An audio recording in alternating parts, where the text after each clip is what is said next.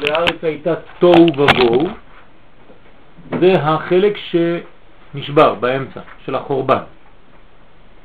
ויאמר אלוהים יהי אור, זה החלק של הבניין השני. ושם המדרש אומר שהבניין השני הוא בנוי ומשוכלל. כלומר, יותר טוב, יש את המילה משוכלל, נוספת על הבנוי הראשון. בנוי, חרב ובנוי ומשוכלל. כלומר, השכלול שנוצר מהשותפות האנושית חשובה מאוד. וזה כלל גדול ביהדות, ומי שמצביע על הדבר הזה בדרך כלל זה המערל. המערל זצ"ל אומר שלפני שאנחנו מגיעים למדרגה של הוויה חדשה, צריך שיהיה סתירה של הבניין הקודם. הכל מתמוטט, כל מה שהיה לפני מתמודד. זה לא שאנחנו עוברים בעדינות ממצב למצב, אלא כל פעם מחדש המצב שהיה אתמול, כשאני עוזב אותו, הוא נשבר לחלוטין לפני שאני עובר לשלב אחר. וזה מבהיל, זה לא פשוט, זה לא שהיית במצב ועכשיו אתה גדל ונגמר הסיפור, לא. לפני שאתה עובר, אתה לא יכול לעבור לשלב הבא אם השלב הנוכחי לא נשבר לחלוטין. ולכן לפני שיהיה בניין, צריך שיהיה חורבן. יש לנו מדרש מאוד קשור לתקופה, במיוחד לתשעה באב, שהמשיח נולד ביום שנחרב בית המקדש. למה? כי בלי החורבן הוא לא יכול להיוולד. זה מה שזה אומר.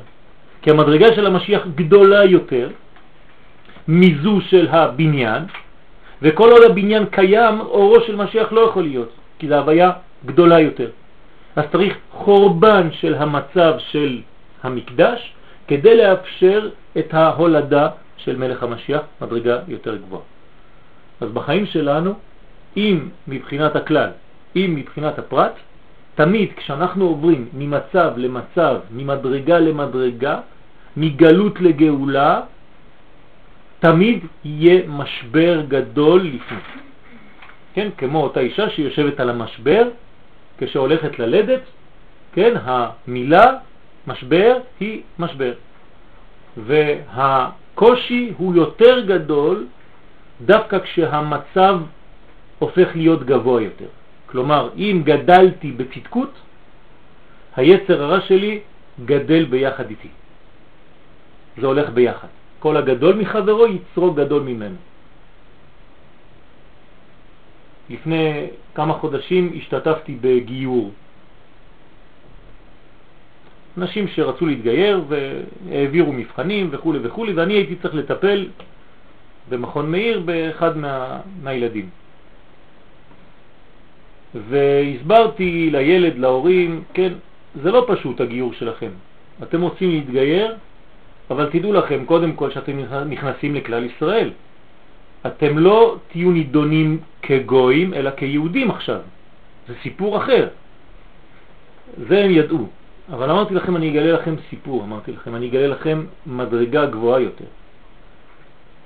עצם העובדה שתהפכו להיות יהודים, ברגע שתהיו יהודים, מה שאני עכשיו אומר לכם, אתם לא יכולים להבין אותו כי את, אתם עדיין לא. כשתהיו יהודים, היצר הרע שלכם יהיה יצר הרע של יהודי. עכשיו יש לכם יצר הרע של תינוק קטן, בן חודשיים. הם לא הבינו על מה אני מדבר. כששינוי הנשמה חל, כי זה תהליך הגיור, היצר הרע שלהם פשוט הופיע. והתחילו כל הבעיות וכל הדברים שהם לא ידעו על מה אני מדבר בכלל לפני, כי אצלם הכל היה נקי. אלא מה קרה? בגלל שקיבלו נשמה גבוהה מאוד, קיבלו את היצר הרע שמתאים לנשמה הזאת. הם לא יכלו להתמודד עם זה, הם לא ידעו מה זה בכלל. כלומר, התהליך ככל שהוא גדול יותר, גם הרע שמסביב גדול יותר. החורבן של המצבים שצריכים לפנות את מקומם בשביל המצב החדש גדול יותר, גדולים יותר. ולכן כתוב, אין מלכות נוגעת בחברתה אפילו כמלוא נימה. כלומר כשמלכות נגמרת וצריכה להופיע מלכות אחרת, שלב חדש במלכות. יש, חייב שיהיה הבדל ביניהם, אחד לא נוגע בשני. והריק שביניהם זה המשבר הגדול. אחד צריך להישבר כדי לתת את המקום לשני.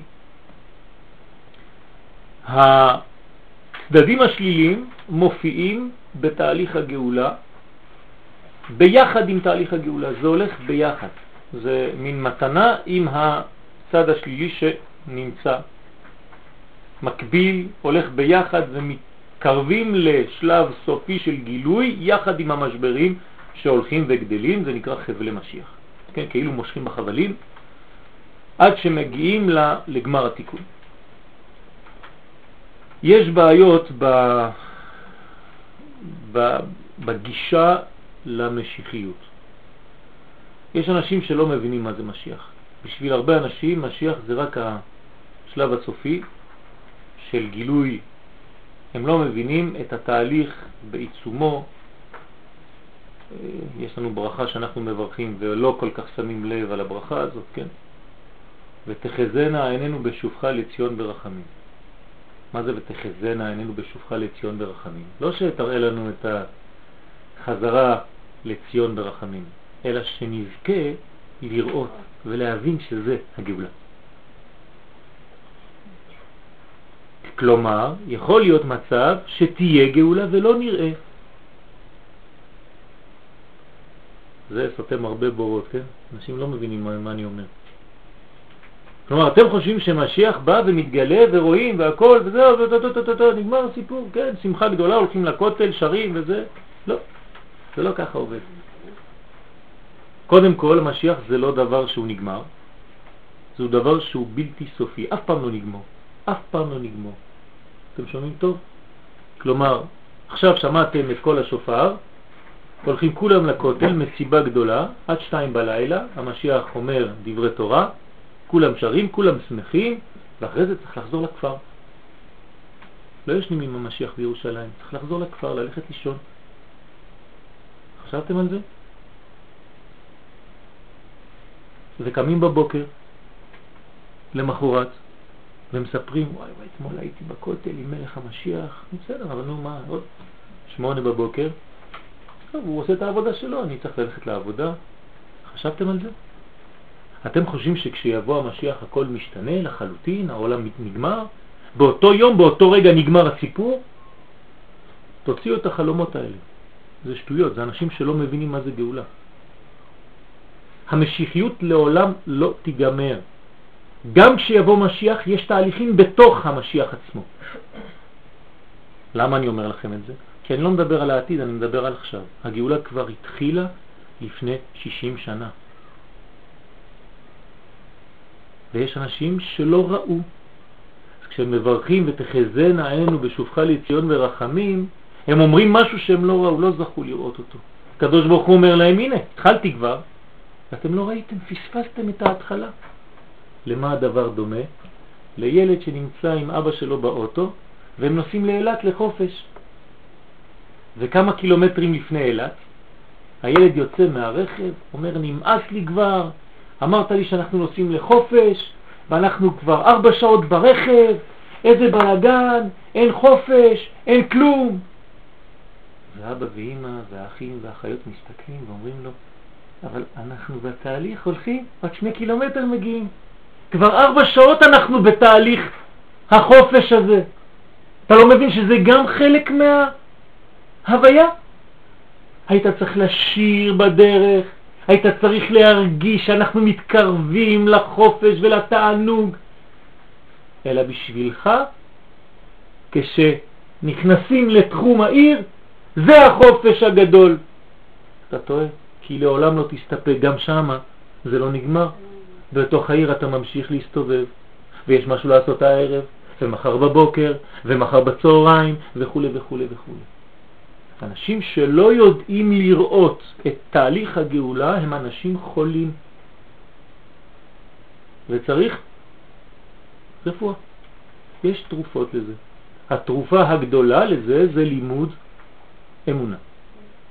וזה מה שאנחנו משתדלים בסייעתא דשמיא ללמוד, לראות את הדברים כמות שהם באמת. ולא להגיד ולהיות כפוי תורה, בעזרת השם כשיבוא המשיח ותהיה הגאולה. אתה אומר דברי כפירה, בזה שאמרת עכשיו. עדיף שתשתוק. תגידו, כשנזכה לגאולה שלמה, סופית, כן. מה שאנחנו לא מבינים. אבל אל תגיד כשתתחיל הגאולה, כשתהיה הגאולה. זו כפירה וזה זלזול בתהליך הגאולה שכבר התחיל ואתה עושה כאילו לא ראית כלום. לכן, כל זה אני אומר, כי בתהליך הגאולה שנקרא גאולה, יש שלבים שליליים, כי הרי עדיין לא הגעת.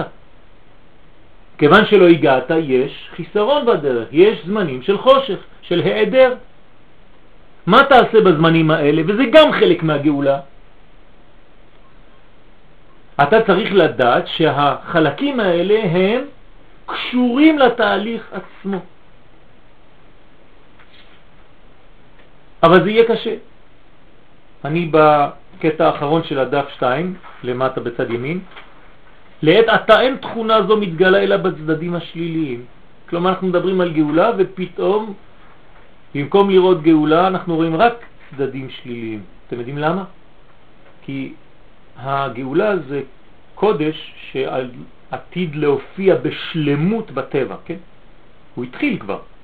למשל אנחנו עכשיו חיים בנס. כן? מסביבנו יש מיליונים ומיליונים של אויבים ומשום מה הם לא מצליחים להיכנס. מנסים כל יום ואלפי פעמים ביום, כן? יש נס, תמידי. אבל כשהגאולה בתהליך שהוא נבנה יותר ויותר,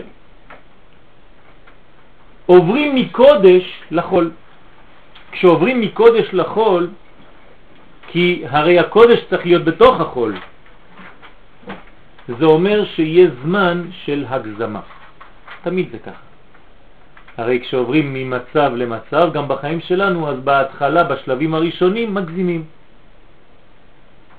כשמישהו יצא מלימודים ויש לו את הימים הראשונים של החופש, אז הוא מגזים. בצד השני לגמרי, זה אנטיתזה ממה שהיה לפני שבוע בבית ספר. זה הטבע של האדם, עד שהוא חוזר לאיזון. בחיים שלנו זה אותו דבר.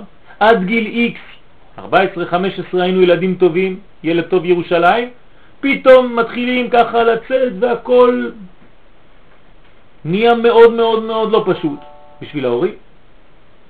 זה הגזמה ודיבור מוגזם והכל מוגזם בילד, ואחרי זה כשהוא מתבגר יותר הוא חוזר לאיזון. בתהליך הגאולה דברים בדיוק אותו דבר. שלב הראשון יהיה שלב שאנחנו יורדים, מורידים את הקודש ומגלים את הקודש בחול, וכשהקודש מופיע בחול, אז יש לו זמנים שהחול יהיה בגוזמה. כלומר, ההתחלה תהיה מוגזמת, ריבוי יתר של חול. של דברים שליליים. אז בעצם כשיש את הדברים השליליים, הם מגיעים לרמה מאוד גבוהה. נכון. ואז צריך בעצם...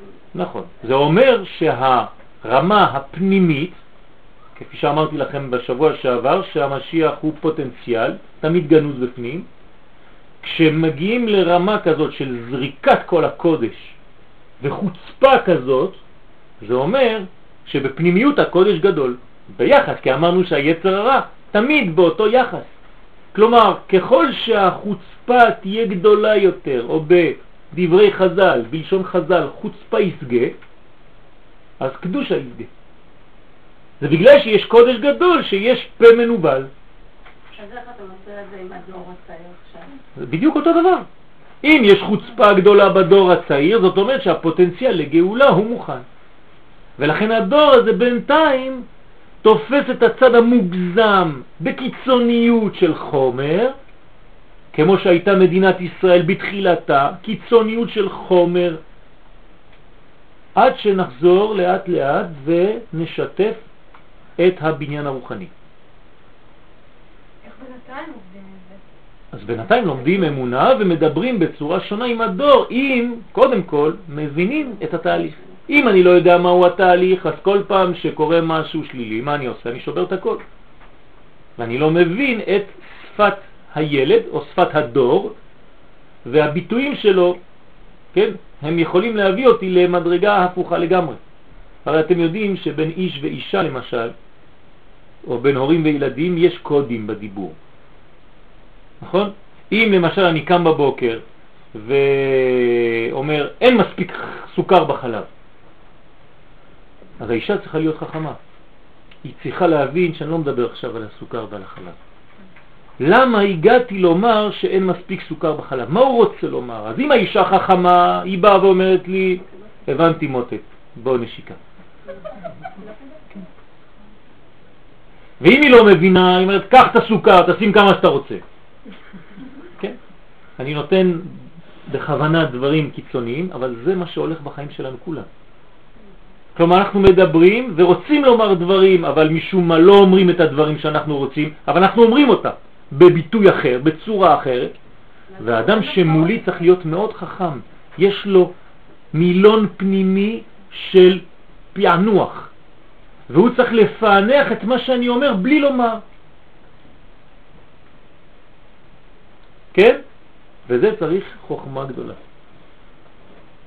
אותו דבר עם הדור. הדור אומר לי משהו, אבל הוא משדר את זה במילים שאני לא אוהב לשמוע. אני לא צריך להתייחס למילים, אני צריך להתייחס לתוכן, למה שהוא רוצה להביע בזה. אם הוא רוצה לשים לי מוזיקה עם קצב שאני לא סובל, הוא רוצה קצב בחיים, משהו נרדם פה. הוא רוצה לומר לי, נרדמתם, אתם זקנים, תתעוררו קצת. מה הולך פה? אני רוצה... אתם סלו, אני לא יודע, נכנס עם איזה ג'אז רגוע. כן. אז בחר לי משהו בעריכה. כל הלילה. כן. הם עברו בכל זה. מגיע להם, איזה דבר. צריך לדעת איך לאכול את הדברים. בסדר? אבל הם הגיעו לתת לנו פתק. ברוך השם. להבין את המסרים החבויים, אתה אומר. כן, כן. בדור, בדור, בדור, בגאולה. אני מדבר עכשיו על גאולה, נושא הגאולה זה אותו דבר. כן, יש גאולה פרטית, גאולה כללית, אותו דבר. לא להתייחס לתוצאות, אלא למה ש... לראות את התוצאות, אבל לראות יותר את מה שגנוז בפנים. הרי כל הלימוד שלנו זה לימוד שהוא לא מתייחס דווקא לפן החיצוני של הדבר, אלא לתהליך הפנימי, לרעיון. אל תגידי לי שזה זה אוסף של אותיות. יש תוכן פה, כן? אני רוצה לדעת מה זה מספר, מה אומר פה הספר. אם אתה אומר לי זה א', ב', פלוס ג', פלוס ד' וזה בשילוב כזה וכזה וכזה, לא אמרת לי כלום. לא עזרת לי. אני רוצה לראות מה התוכן הפנימי. בשיעורים זה אותו דבר. אתם הולכים לפעמים לשיעורים, והשיעור מההתחלה עד הסוף זה רק ציטוטים, ציטוטים, ציטוטים, ציטוטים, ציטוטים, ציטוטים.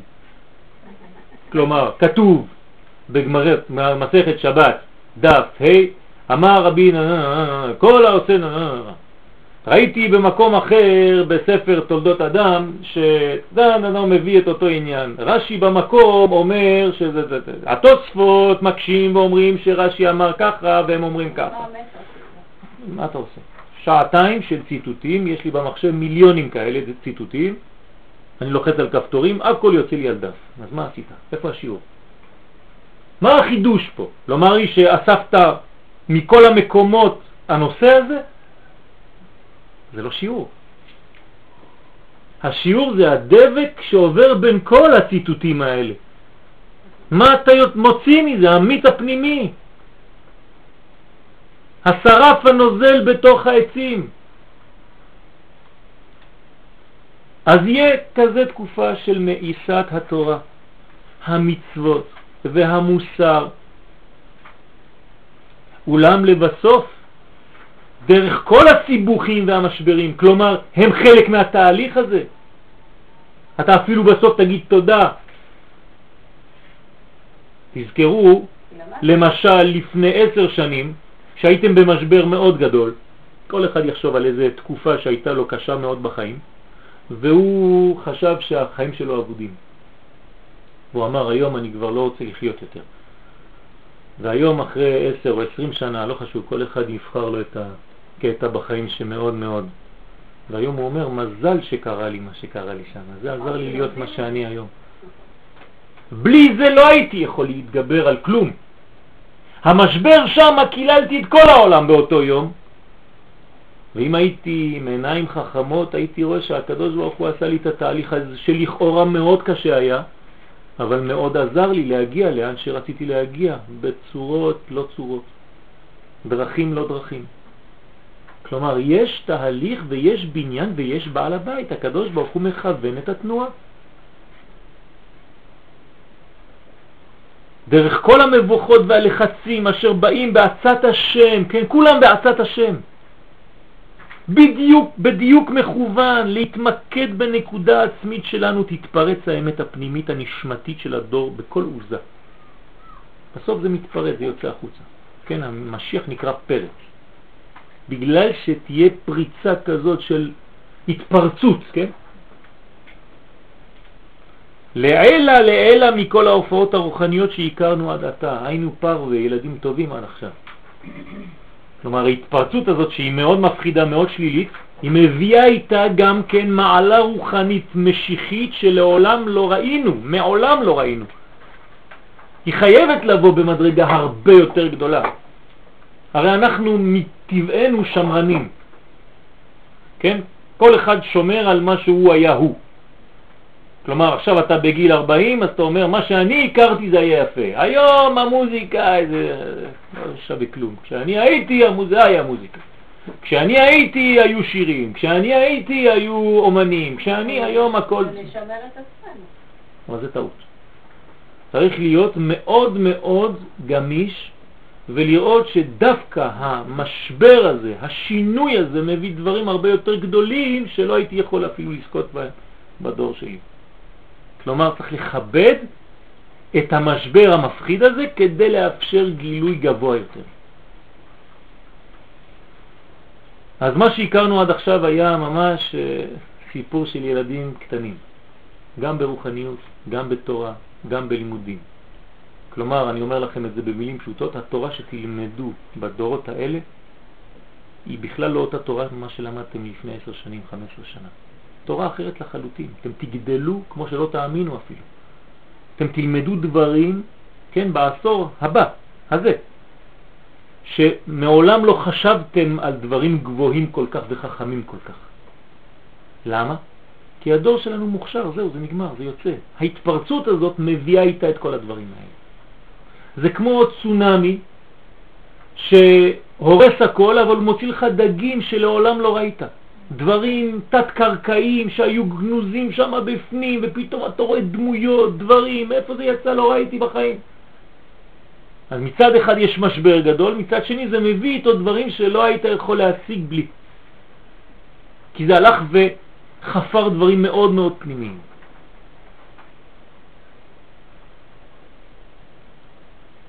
מפני שאורו של משיח, שהיה נעול באלף מנעולים, מאיר בנשמת הדור. איפה זה אורו של משיח? איפה הוא מאיר? בנשמה של הדור. כלומר, לפני שהמשיח בא, משיח זה לא איזה אדם לבד, זה הכנה, זה דור שלם, זה אנשים מסביב, זה מנגנון, זה מכשיר, זה מכונה, הוא ייקח איתו אנשים שיעזרו גם כן. הוא כבר לוקח אותם עכשיו. הוא לוקח אחד אחד ואומר לו, אתה תלך לשם, אתה תתחיל להפיץ את המחשבה הזאת כדי שיהיו רגילים, עוד מעט אני מופיע. מה יעשו אנשים שאין להם את הערך הזה של הדיבור המשיחי הזה? לא יבינו בכלל מה קורה, עוד פעם, ותחזנה עינינו בשובך לציון, אני לא אראה כלום, חס ושלום. האנשים לא יראו שהוא המשיח. לא יוכלו לזהות אותו. אנחנו מברכים ומבקשים מהקדוש ברוך הוא, תן לי לזהות את הגאולה כשהיא תהיה. ומחשבתם של ישראל שקדמה לכל היא ההולכת ומהירה בדורות האלו. כלומר, אנחנו עכשיו מגלים את מה שהיה גנוז, אמרנו שהמשיח זה כוח גנוז, מה שהיה גנוז מתחילת בריאתו של העולם, שהרי בבריאת העולם, מה כתוב? ורוח אלוהים מרחפת על פני המים, אומרים חז"ל, זהו רוחו של מלך המשיח. כלומר, כשעוד הרוח האלוהית מרחפת על פני המים ואין עדיין כלום, יש כבר מה שעתיד לתת, לתת, כלומר, משיח. כלומר, ישראל. לכן משיח קדם לעולם, ישראל קדמו לעולם, במחשבה תחילה. אף שהביטוי החיצוני הוא כל כך מנוכר וחצוף. כלומר, אף על פי שבחיצוניות יש ניכור גדול וחוצפה גדולה, זה מביא איתו באופן גנוז יותר את הגאולה. זה צריך להיות עם עיניים מיוחדות, כן? ציפית לישוע, עם משקפת מיוחדת, כתוב עליה גאולה. מי שאין לו משקפת כזאת לא יכול לראות את התהליך, הוא לא רואה כלום. הוא רק מחכה למחר, שיהיה המשיח, שתהיה הגאולה בעזרת השם. אנחנו מתקרבים לגאולה. כל זה ביטויים שהם כפירה ממש. אנחנו בתוך הגאולה, אבל צריך משקפת מיוחדת שכתוב עליה גאולה כדי לראות את זה. זה נקרא ציפית לישוע. לא מלשון קיווית שיום אחד תהיה ישוע, לא, ציפית. האם בכל חלק, תהליך של כל יום ויום בחדשות, הייתה לך משקפת וצפית בישוע. והציפייה הזאת היא לא פסיבית בלבד, שאתה יושב ומסתכל, אלא מלמדים אותנו חז"ל שהציפייה הזאת היא אקטיבית, כלומר היא גורמת להתקדמות התהליך. ההסתכלות שלנו משנה את התהליך. כשאני מסתכל על דבר אני גורם לו זירוז. יש עוף שנקרא מהמשפחה של בת היענה, שכשהעוף הזה מטיל ביצה, כן, הנקבה מטילה ביצה, איך בוקעת הביצה? לא על ידי דגירה, אלא על ידי הסתכלות האימא על הביצה במשך 48 שעות. האימא מסתכלת על הביצה, כן, ציפית לישועה, ואומר האריזל שהעיניים של האימא, ההסתכלות הזאת גורמת, היא אקטיבית לזירוז בקיעת הביצה. ואם חז ושלום עובר בן אדם או חיה או לא חשוב מה בין וחותך את הקשר העין הזה, האמא רצה אחריו עד שהיא הורגת אותו. כי היא שברה לה את התהליך. והיא צריכה לחזור עוד פעם 48 שעות, כי זה רצוף. כלומר העין יש לה פעולה. היא גורמת לדברים. הרי אתם יודעים שהעין הרע זה עובד, נכון? חז ושלום. 999 אנשים מתים בגלל עין הרע, ככה כתוב בגמרא. ורק אדם אחד על אלף מת ממיטה רגילה. כלומר, אלף אנשים, 999 מתים בגלל שהתחיל משהו מהעין הרע. שמישהו דיבר עליהם, וזה, ראית, וואי, איזה כיף לו, וזה זה, וראית מה הוא קנה, וראית את הבית, וראית את הזה, וראית את האישה, וראית את הגבר. מתחיל ככה. לכן צריך מאוד להיזהר. כשאומרים משהו על בן אדם, כן, ראית איזה רכב הוא קנה, שהקדוש ברוך הוא יוסיף לו. אלף פעמים. בלי עין הרע. שיוסיף לו. אתה מראה עין רחבה, לא עין צרה. כתוב במשנה, כשהגבר רוצה, זה לא בשבילכם אבל אני אומר לכם את זה, זה לא חשוב, כשהגבר רוצה לבחור לו אישה, כתוב קלה שעיניה טובות, אין כל גופה צריך בדיקה. היום זה הפוך, נכון? בודקים את הגוף, ולא חשוב מה יהיה אחר כך בעיניים. כן? מה זה עין טובה? עין רחבה, שהאישה הזאת רוצה להזמין, רוצה לפתוח את הבית שלה לתלמידי חכמים, לתורה, להכל, כן? זה נקרא עין טובה, היא נותנת בלי חשבונות, משפיעה תמיד לכולם. אישה כזאת מתחתנים איתה. אישה שהיא צרת עין, חז ושלום, זה צרה לכל המשפחה. ולכן כל גופה לא צריך בדיקה. אם העין טובה, תדע לך שכל הגוף בסדר. זה לא הנשמה, זה ההסתכלות, הנשמה מסתכלת דרך העיניים. כלומר, אם אני הולך לראות את העיניים של השנה, ואני בחודשים מוצא איפה העין, אז כל גופה של השנה לא צריך בדיקה. זה אותו דבר. והרי העיניים של השנה זה תמוז ואב. אנחנו עכשיו בעין של השנה.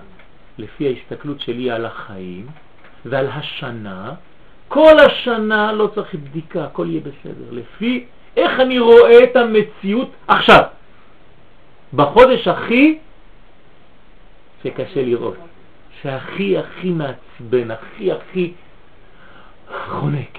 כן? כי, כי תמוז ואב יש דברים, אני לא יכול להיכנס עכשיו, אבל מסבירים לנו חז"ל שבחודש הזה המרגלים תרו את ארץ ישראל והוציאו דיבה על הארץ. כלומר, כל מה שיש לכם, הזבל שבפנים, אל תוציאו אותו על ארץ ישראל בחודשים האלה, חד ושלום. בכלל, אף פעם. אבל בחודשים האלה אתם חוזרים פשוט, משחזרים את חטא המרגלים. אז אם אתם שומעים אנשים שמדברים רע על ארץ ישראל, על המדינה, על דברים כאלה, צריך לסתום להם את הפה. כי זו אשתו של הקדוש ברוך הוא. ואם מדברים לשון הרע על אשתי, אני לא יכול לקבל. קל וחומר על אשתו של הקדוש ברוך הוא. החוצפה שבעקבתה דמשיחה באה מתוך תשוקה פנימית לקדושת הדומיה העליונה. למה יש חוצפה, אומר הרב, בעקבתה דמשיחה לפני המשיח? בגלל שיש תשוקה פנימית לקדושת הדומיה העליונה. כלומר, רוצים את האור האלוהי העליון, את היודקה. וסוף שתגיע לה. כלומר, אנחנו יודעים, הדור הזה יודע שזה מה שהוא רוצה, כי הוא לא רוצה משהו בין, בינתיים. אל תביא לי איזה רבי בינוני. אני רוצה את הגדול ביותר, אם אפשר את הקדוש ברוך הוא בכבודו בעצמו, אני רוצה שהוא יהיה. אני לא רוצה שתביאו לי, מצאתי איזה רב באיזשהו מקום. לא להתפשר. אתם מבינים? אל תתפשרו בתורה. אל תתפשרו בתורה. תלכו ללמוד תורה אצל הרב הכי גדול שאי פעם פגשתם. לפחות שמדבר איתכם בצורה הכי פנימית, הכי נוגעת שאי פעם שמעתם. מתחת לזה אל תלכו. חבל, חבל על הזמן. לכו לגדול ביותר, לחזק ביותר, למי שמזעזע אתכם ביותר מבחינה פנימית וגורם לכם להשתנות ולשנות את חייכם. זה, זה הרב. לא הכל שווה, אני פותח רדיו שומע, עוד שמעתי עוד פעם שמה ועוד קצת שמה ועוד קצת שמה. זה לא אוסף של אינפורמציה, אנחנו לא עיתונאים. תורה זה חיים. אני צריך למצוא לי רב, עשה לך רב אחד, אחד שהוא הגורם לך את השינויים המהותיים בפנים. עם כל הכבוד לכולם, זה לא עניין של כבוד. אז אתה מחפש, מחפש במשך החיים עד שאתה מוצא את ה... רב, אל תזוז ממנו. וסוף שתגיע לה. בניהם עתידים להיות נביאים מהמדרגה היותר עליונה. הילדים שלנו עכשיו, הדור הזה, יצמחו לכם בבית אנשים קטנים שהם נביאים. וככל שנתקדם יותר, הילדים הקטנים יהיה להם כוחות של נבואה. וניבאו בניכם ובנותיכם, יראו דברים, יגידו דברים בצורה טבעית, שההורים צריכים קצת להקשיב. להקשיב. לדעת להקשיב לילדים, כן? ולראות, כן, לשאול שאלות, לבדוק מה קורה. מה זה אומר? זה לא סתם ילדים קטנים. בוא, בוא, בוא נתרגם את זה ליותר רחב. לא יהיה אפילו אפשרות באיזשהו שלב להבחין כבר בין רב לתלמיד. אתה לא יודע מי הרב מי התלמיד. זה מה שזה אומר. כי ידעו אותי למקטנם ועד גדולם. כלומר, אתה לא יודע מי הרב, מי התלמיד, שמעתי את התלמיד, נראה לי שהוא עוד יותר יודע מהרב, אני כבר לא יודע מה, מי הוא. למה זה קורה? בגלל שיש פסוק, והיו הרכסים לבקעה, כן, כלומר, הכל משתווה. הרכס הופך להיות שטוח, והבקעה גם היא הופכת להיות שטוחה. הכל עולה ומשתווה. הקדוש ברוך הוא מיישר לפנינו את השטח. אין הבדל, אין אפשרות ליפול. כמה שאנחנו מתקדמים יותר, השטח יהיה יותר ברור. ולכן גם ההבדלים התגמדו. תהליך ארוך וממושך נדרש כדי שתכונת חיים מיוחדת זו תצא לפועל בשלמותה. זה תהליך אבל הוא ארוך, הוא איטי מאוד. מי שאין לו סבלנות הוא פשוט סובל. הוא סובל כי, כי זה לא תהליך מהיר, זה כמעה כמעה, צו לצו, קו לקו, זה עיר שם, זה עיר שם, ככה כתוב. תחילתו של התהליך הוא דווקא בניין הגוף הלאומי והאישי. עוד פעם, לא לפחד, אנחנו נתחיל דרך גוף דווקא. השלבים הראשונים יהיו אפילו קיצוניות של גוף. כשפתאום גילית את הגוף, יש רק גוף. וזה לוקח כמה שנים טובות של רק גוף. בוא נהנה ונוציא את כל התמצית שאפשר להוציא מהנאות הגוף. עד שכבר נמאס לך, ואתה עובר לשלב של רוח. ככה קורה בחיים, ככה קורה בגאולת עם ישראל. בהתחלה יש קיצוניות מצד החומר, ולאט לאט זה מפנה מקום לגילוי של רוח. רמז לזה בפסוקים, בדברי חז"ל. רצה הקדוש ברוך הוא לברוא את העולם במידת הדין, כן? מידת הדין זה הצמצומים של הגוף, כן? אחרי זה אי אפשר, העולם לא יכול להתקיים, אז בא ושיתף מידת הרחמים, זה הנשמה. זה הולך בד בבד אותו דבר. אז זה גם בבניין הגוף הלאומי וגם בבניין של הגוף האישי. ילד קטן, מה עושים איתו בשנים הראשונות של החיים? לא מלמדים אותו תורה. מלמדים אותו לשחק. בסדר? לא מחדירים תורה לתוך גוף של ילד בן שנתיים. זה לא נורמלי. אתה חולה. תן לו לשחק עם כדורים, עם אנשים מהגיל שלו, אל תדבר איתו כאילו הוא מהנדס אלקטרוניקה של הנאס"א, הוא ילד קטן והוא צריך לפתח את הדברים הגשמיים שלו. כמה שזה יהיה מפותח יותר כשהוא יהיה קטן, כל הבניין הרוחני יהיה לו איפה לחול. אבל אם זלזלת בשלב הזה ומיד רצית להחדיר רוחניות, הרוחניות לא תוכל לחול על רוחניות. היא חייבת את הכלי שקודם לרוחני, שהוא הכלי הגשמי. ולכן מדינת ישראל וארץ ישראל, כשאנחנו חוזרים אליה, אנחנו מפתחים אותה ומטפחים אותה דווקא בגופה. ולאחר שטיפחנו אותה בגופה, מגיע שלב תהליך רוחני יותר שמחדירים כבר יותר רוחניות. אין האישה, כן, נשמעת, או לא חשוב, אני לא עכשיו רוצה להיכנס, אלא למי שעשה הכלי. האישה נאמנת רק לגבר שעשה אותה כלי. כלומר, השלב הראשון זה להיות כלי.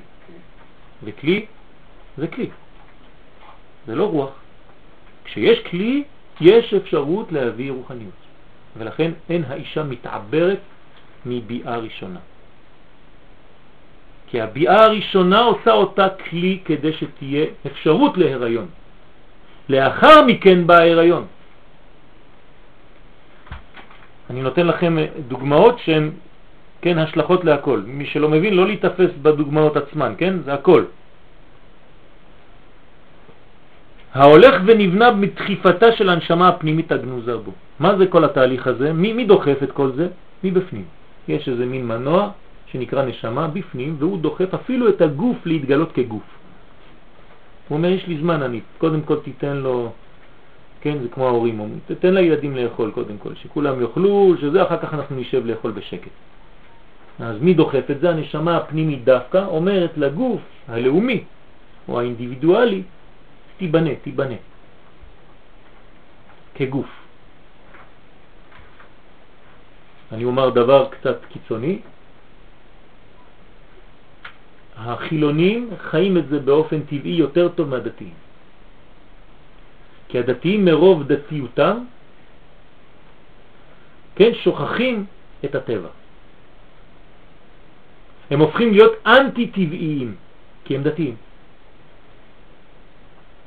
ואדם צריך לשמור תמיד, בתוך הדת, דת זה לא דת, זה לא קיים, אלא לשמור את הטבע האמיתי האלוקי.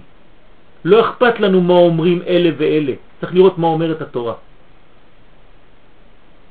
וזה חשוב מאוד. אז יש דחף פנימי של הנשמה, היא דוחפת את כל התהליך. כלומר, כשאמרתי מקודם שהמשיח הוא הגנוז, הוא בעצם דוחף את כל התהליך. ובתוך המשיח כמובן האור האלוהי שהוא דוחף את כל התהליכים, מבפנים כלפי חוץ. שום דבר לא נעשה מן החוץ אל הפנים, אלא מן הפנים אל החוץ. כל החיים שלנו זה ככה. תפסיקו לחשוב שהדברים הם מחיצוניות. הכל בא מפנימיות. ומכשיר אותו כוח נשמתי בהתפתחותו זו את הופעתה המלאה.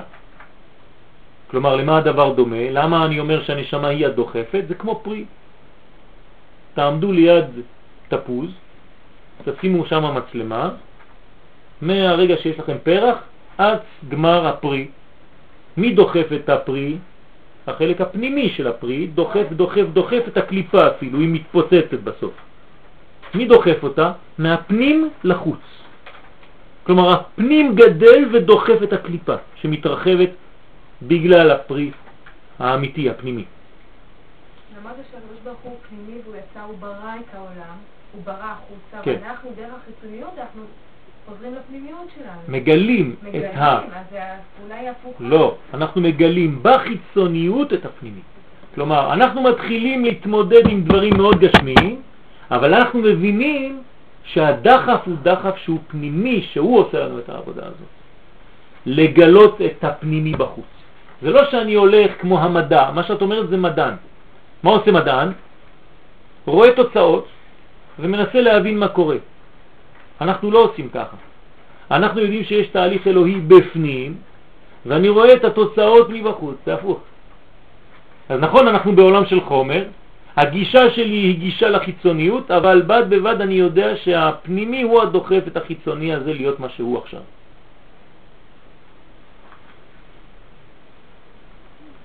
אז זה מה שקרה, התפתח היישוב בארץ ישראל, ייבנה הבניין הלאומי, זה הגוף.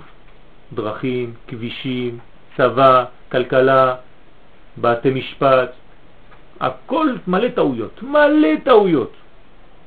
בדיוק כמו ילד קטן שלא יודע כלום, אתה נותן לו כדור ובמקום לבעוט הוא עושה באוויר ונופל עם הראש שלו על הכדור ומתחיל לבכות ולא יודע כלום, ועד שהוא יודע לבעוט ולזרוק כדור לוקח לו שבועות.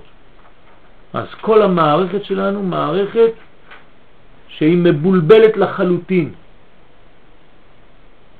אבל, וזה הנס, בתוך כל המערכת הזו האלוהי פועל. כן? אולמרט מאמין בניסים. עובדה, הוא ראש ממשלה. זה נס. ופרץ עוד יותר, פרץ. כן? להיות במקום שהם היום זה נס ממש מהשמיים. הם אומרים לקדוש ברוך הוא, אני לא יודע איך עשיתי, לא הבנתי מה קרה פה. יש מישהו שדוחף. איפה נמצא המשיח? מתחת לכיסאות של החכים. מתחת, כן? בפנים מתחת. כלומר, אתה רואה את בתי המשפט, בלגן שלם, זה נגד זה, כולם צועקים, כולם זה. ומלך המשיח בפנים שם, מסתתר, והוא דוחף את כל התהליך עם כל השטויות וכל הטעויות שהם עושים. בתוך הטעויות האלה התהליך הוא תהליך אלוקי. אתם מבינים דבר כזה? זה פרדוקס גדול, אבל ככה זה עובד. אמרתי שזה יותר מצב של בלבול. ש- נכון, נכון, אבל בשביל זה אנחנו לומדים. בשביל זה אנחנו לומדים כדי לא להתבלבל. פרה אדומה מצד אחד מטהרת את הטמאים, מצד שני מה היא עושה? מטמאה את הטהורים. איך זה עובד? לא מבין כלום. זה נקרא פרדוקס. כן, זה הפרה אדומה. כן, אז אותו דבר בחיים שלנו, הכל פרדוקס. ובמיוחד בארץ ישראל הכל הפוך. הכל באותו סגנון של פרה אדומה. יש לך מערכת שמסדרת משהו, מצד אחד זה מקלקל משהו אחר. איך זה עובד לא יודע. אנחנו מפציצים את עזה בשמונה בבוקר, בשמונה וחצי יש עשרים מסעיות עם גלידות ובשר וחלב לתת להם לאכול, ואחרי הצהריים הם יור- יורים עלינו כמה קסמים, בערב אנחנו עושים כן שלב שני של ארוחת ערב, נותנים להם עוד מסעיות, בבוקר שולחים להם טנקים. זה ארץ ישראל.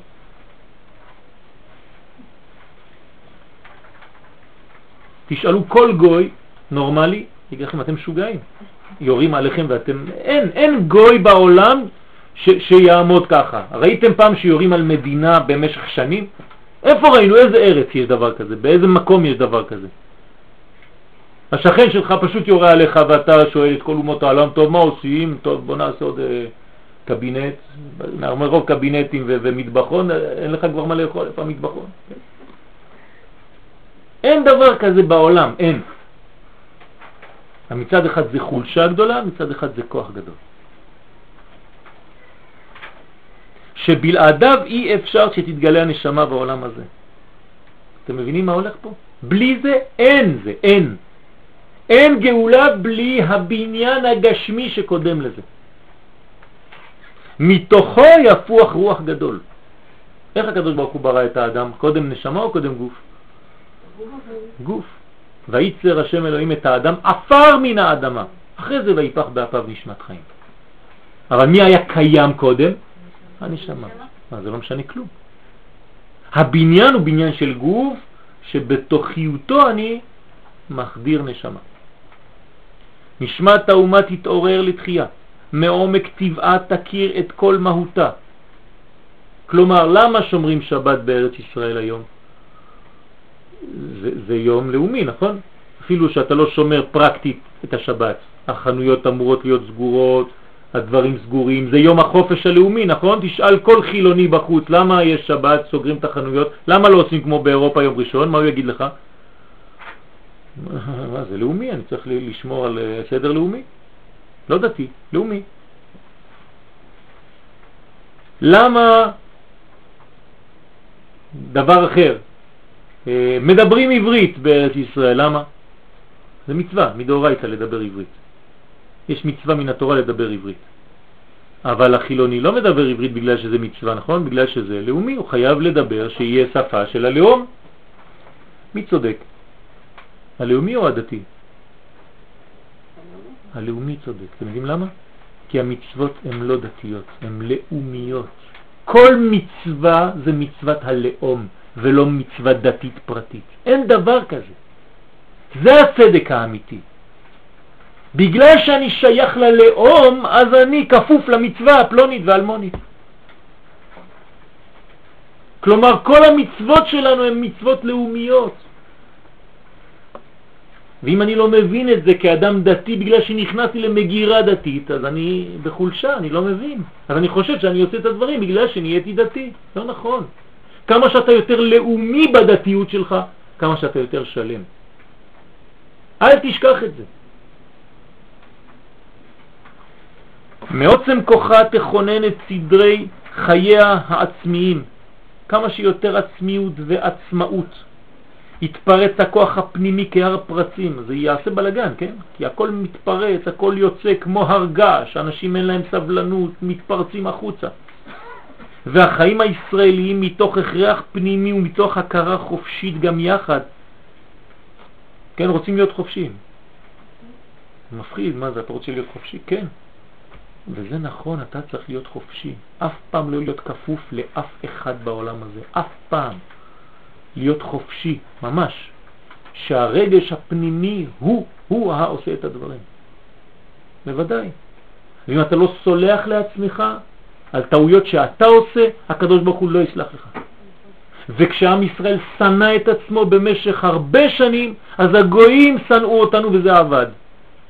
וכשהתחלנו לאהוב את עצמנו ובנינו לעצמנו צבא שאוהב אחד את השני, אז גם האויבים לא מסוגלים כבר, השנאה שלהם לא יכולה כלום עלינו, בגלל שאנחנו אוהבים את עצמנו.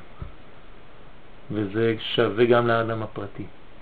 כשאתה מתחיל לאהוב את עצמך, אין שום דבר יכול לשלוט עליך. אבל כשאתה שונא את עצמך, כל מי ששונא אותך יכול עליך. אז התחלנו לאהוב את עצמנו.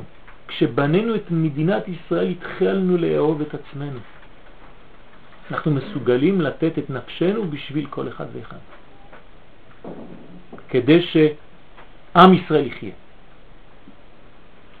הכרח שהוא החופש היותר גדול, החופש של מה שמאיר ודוחק בתוכיות הנשמה, הוא מוכרח להיוולד ולהופיע. כלומר, תן קצת אמון במה שיש לך בפנים. אל תרצה כל הזמן לקשור לפי השכל הקטן שלך. תן קצת לדבר בפנים. אל תדבר כמו רובוט. תן לפנים שלך להתבטא קצת. תוציא את מה שיש לך בפנים, אל תפחד. אבל בהתחלה יוצא קצת לכלוך, לא חשוב. גם הלכלוך הזה הוא חלק ממך, נכון? כשאוהבים מישהו, אוהבים אותו גם עם החסרונות. גם זה חלק מהמהות שלו. כי לפעמים אה, חלק עקום קצת מהפנים, אצלו זה חן. זה נקודת חן. יעשו באותו הצביון הראוי להם. יש לנו מלא דוגמאות, רק אנחנו לא יודעים לקרוא אותם. מה עשו עם. כל המנגנונים של הקטורת של אה, כל האנשים שהיו עם בלק ובלעם, כן, שהביאו, אה, סליחה, עם אה, קורח, כן, מביאה הקטורת, כל המחתות, מה עשו איתם? כן, האנשים באו, עשו מחלוקת על משה רבנו, נכון? הקדוש ברוך הוא בא ומופיע, משה אומר, נו, תחליט, הקדוש ברוך הוא, תראה להם, עם מי אתה? מה הקדוש ברוך הוא עושה עם 250 איש שם? שורף אותם, נכון? שורף אותם לחלוטין, לא נשאר כלום. מה עושים עם הכלים שלהם עם המחתות? אתם לא יודעים מה עושים עם זה? ריפוד בתוך בית המקדש, במקום הפנימי בבית המקדש. מה זה? איזה קליפה, אנשים חטאים, אנשים עבריינים עשו פה עבודה זרה, באו להקטיר קטורת במקום משה רבנו, מחלוקת, זה, אתה לוקח את הכלים האלה, מה הייתם עושים? שורפים אותם בזבל. מקללים, יורקים, נכון? לא. למה? כי התגובה היא תגובה חזקה, הצורה היא לא טובה. אבל הפנים הוא טוב, תיקח את הכלים האלה, זה אנשים שרצו להתקרב, חלקו על משה רבנו, הייתה להם טעות, אבל מה שהם רצו בפנימיות זה דבר טוב כי הם ישראל. אז אני לוקח את כל הכלים ששימשו למחלוקת ואני הופך את זה לדבר עליון. איפה ראינו דבר כזה? רק עם ישראל מסוגל לעשות דברים כאלה. אותו דבר. המראות של אנשים, אותו דבר. זה העניין, שברי הלוחות, הקדוש ברוך הוא שובר את הלוחות, משה רבנו זורק, כן? כועס, או עושים את חטא העגל. מה אתה עושים הלוחות האלה? לא מתקרבים אליהם יותר, נכון? זה הפך להיות כללה. לא? לוקחים אותם ושמים אותם בערות עם הלוחות השניים. למה? כי זה חלק מהבניין, כי לפני הבניין המחודש צריך חורבן של הבניין שקדם. אל תזלזל בחורבן של הבניין שקדם. אל תזלזל בגיל שהיית בגיל 18 או 20 ועשית שטויות. ותגיד היום, וואי וואי וואי וואי, איזה בן אדם הייתי עבריין וזה וזה וזה, לא. תיקח את כל הכוח שהיה לך לעשות את השטויות האלה שם ותשתמש בו עכשיו לקודש. זה יותר בריא. אותו כוח, לא פחות ולא יותר. דוד המלך אומר, וחטאתי נגדי תמיד. דוד המלך חטא עם בת שבע, לקח אישה שהייתה שייכת לבן אדם אחר, נכון?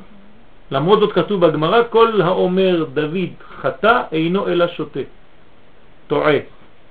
שותה, יצא. למה? למה? כי דוד המלך אומר חטאתי נגדי תמיד. מה זה חטאתי נגדי תמיד? תמיד הוא רואה את בת שבע מול העיניים שלו והחטא שהוא עשה. איך אתה יכול לחיות ככה? איפה שאתה הולך, אתה אומר, אני לא מסוגל להיכנס לבית כנסת כי חטאתי. זה לא נכון. חטאתי נגדי תמיד זה רק הברומטר. כמה היה לי כוח ללכת לבת שבע, אותו כוח עכשיו איפה שאני הולך בקדושה. אני פותח ספר, אני רוצה אותו כוח כמו שהייתי נמשך אליה עכשיו בספר הזה. ועכשיו בלימוד הזה, ועכשיו בזה, ועכשיו בזה. אם זה פחות מהבת שבע, למה? למה שם חזק ופה חלש? זה העניין. חטאתי נגדי תמיד, יש לי ברומטר שדחף אותי לדחף הלא כל כך יפה הזה, שידחוף אותך עכשיו הדחף למקום יפה. אבל לא שינית, שינית רק את הכיוון. הכוח נשאר בפוטנציאל אותו כוח. לא שוברים בן אדם ואומרים לו, אתה אדם חוטא, אתה אדם לא צנוע, אתה אדם לא יודע מה, כן? שוברים אותו לחלוטין וכופים אותו, משנים לו את הטבע, לא. משתמשים בכוח שלו. אותו כוח. כן? אותו סיפור בגמרא, מפורסם, של הילד שלא היה מתעניין בשום לימודי תורה. אבא שלו כבר השתגע. כל המורים שהיה מביא, היה זורק אותם, לא רוצה כלום, לא רוצה ללמוד, עזוב אותי. בסוף הילד מסתכל בחלון באמצע שיעור, והמורה בא, מסתכל, רואה שיש אישה זונה למטה. והילד פתאום מסתכל שם, פעם ראשונה שרואים את העיניים שלו מתעניין במשהו. המורה הולך למלך, האבא של הילד אומר לו, אני לא רוצה ללמד את הבן שלך, זה עבריין גדול, השם ישמור, תראה מה זה. אני נותן לו שיעור, הוא מסתכל בחלון, יש שם אישה זונה בחוץ. אומר המלך, ברוך השם, סוף סוף מצאתי משהו שמעניין את הבן. היא תהיה המורה שלו. והוא לוקח את האישה הזאת, שמבטיחה לו, כן, כל מיני הבטחות, בתנאי שתלמד. וככל שהוא לומד, הוא כבר בסוף מבין שאין לו מה לעשות איתה. אבל המנוע זה המנוע שעניין אותו, תשתמש במנוע הזה. הדברים הם לא פשוטים, וצריך הרבה אומץ. בדור שלנו, כן, לשבור קצת את הערכים. אז לפעמים, כן, אנשים ששומעים שאומרים, אתה שובר את כל הערכים שהיו לנו עד עכשיו. נכון. נכון. אולי עשינו הרבה טעויות, וזה חלק מהתהליך, אבל היום צריך לומר את הדברים כדי לבנות את הדור החדש שלנו ולא לפחד. לא לפחד מההתקדמות הזאת. אז לפעמים היא עוברת דרך קשיים, אנחנו לא כופרים, הפוך. אנחנו מנסים לחזור לאמת הפנימית המקורית שלנו, לטבע האמיתי. עד שיאמר רוצה אני. עד שאני אגיד אני רוצה, לא שהכריחו אותי, לא ש... כן? תלמד תורה, תתפלל, התפללת, בירכת, לא, לא, לא, זה לא ככה, לא ככה. אז לפעמים אתה אבא ואימא, אז אתה חוזר. אבל אתה צריך להגיע לשלב בחוכמה גדולה עד שהילד, שהדור, יאמר רוצה אני, לא אתה. לא בגלל שאתה אומר לי אני עושה, כי רוצה אני. זו בחירת האדם החופשי. אבל לעשות תחפושות של פולחן, כולם יכולים לעשות. הרי קל מאוד לעשות את כל תרי"ג מצוות התורה, אבל לתקן מידה אחת צריך חיים שלמים, בשביל מידה אחת. אז כל הבניין הזה הוא בניין שלם. בעזרת השם אנחנו נמשיך יותר ויותר ונדבר גם על הערכה של הציפייה לגאולה. האם יש ערך בציפייה עצמה, או שרק הגאולה היא הערך, והציפייה זה רק מנגנון שמוביל לאותו ערך. כן? הרבה הרבה נושאים, הרבה הרבה דברים, והלימוד הזה, ככל שאני נכנס בו, אני רואה כמה הוא רחב וכמה חשוב ללמד את הדור שלנו את הלימודים האלה ולחזור ולראות את הדברים בעין אחרת, בעין שונה, בעין פנימית, בעין שמתאימה לדור, בעזרת השם. כל טוב.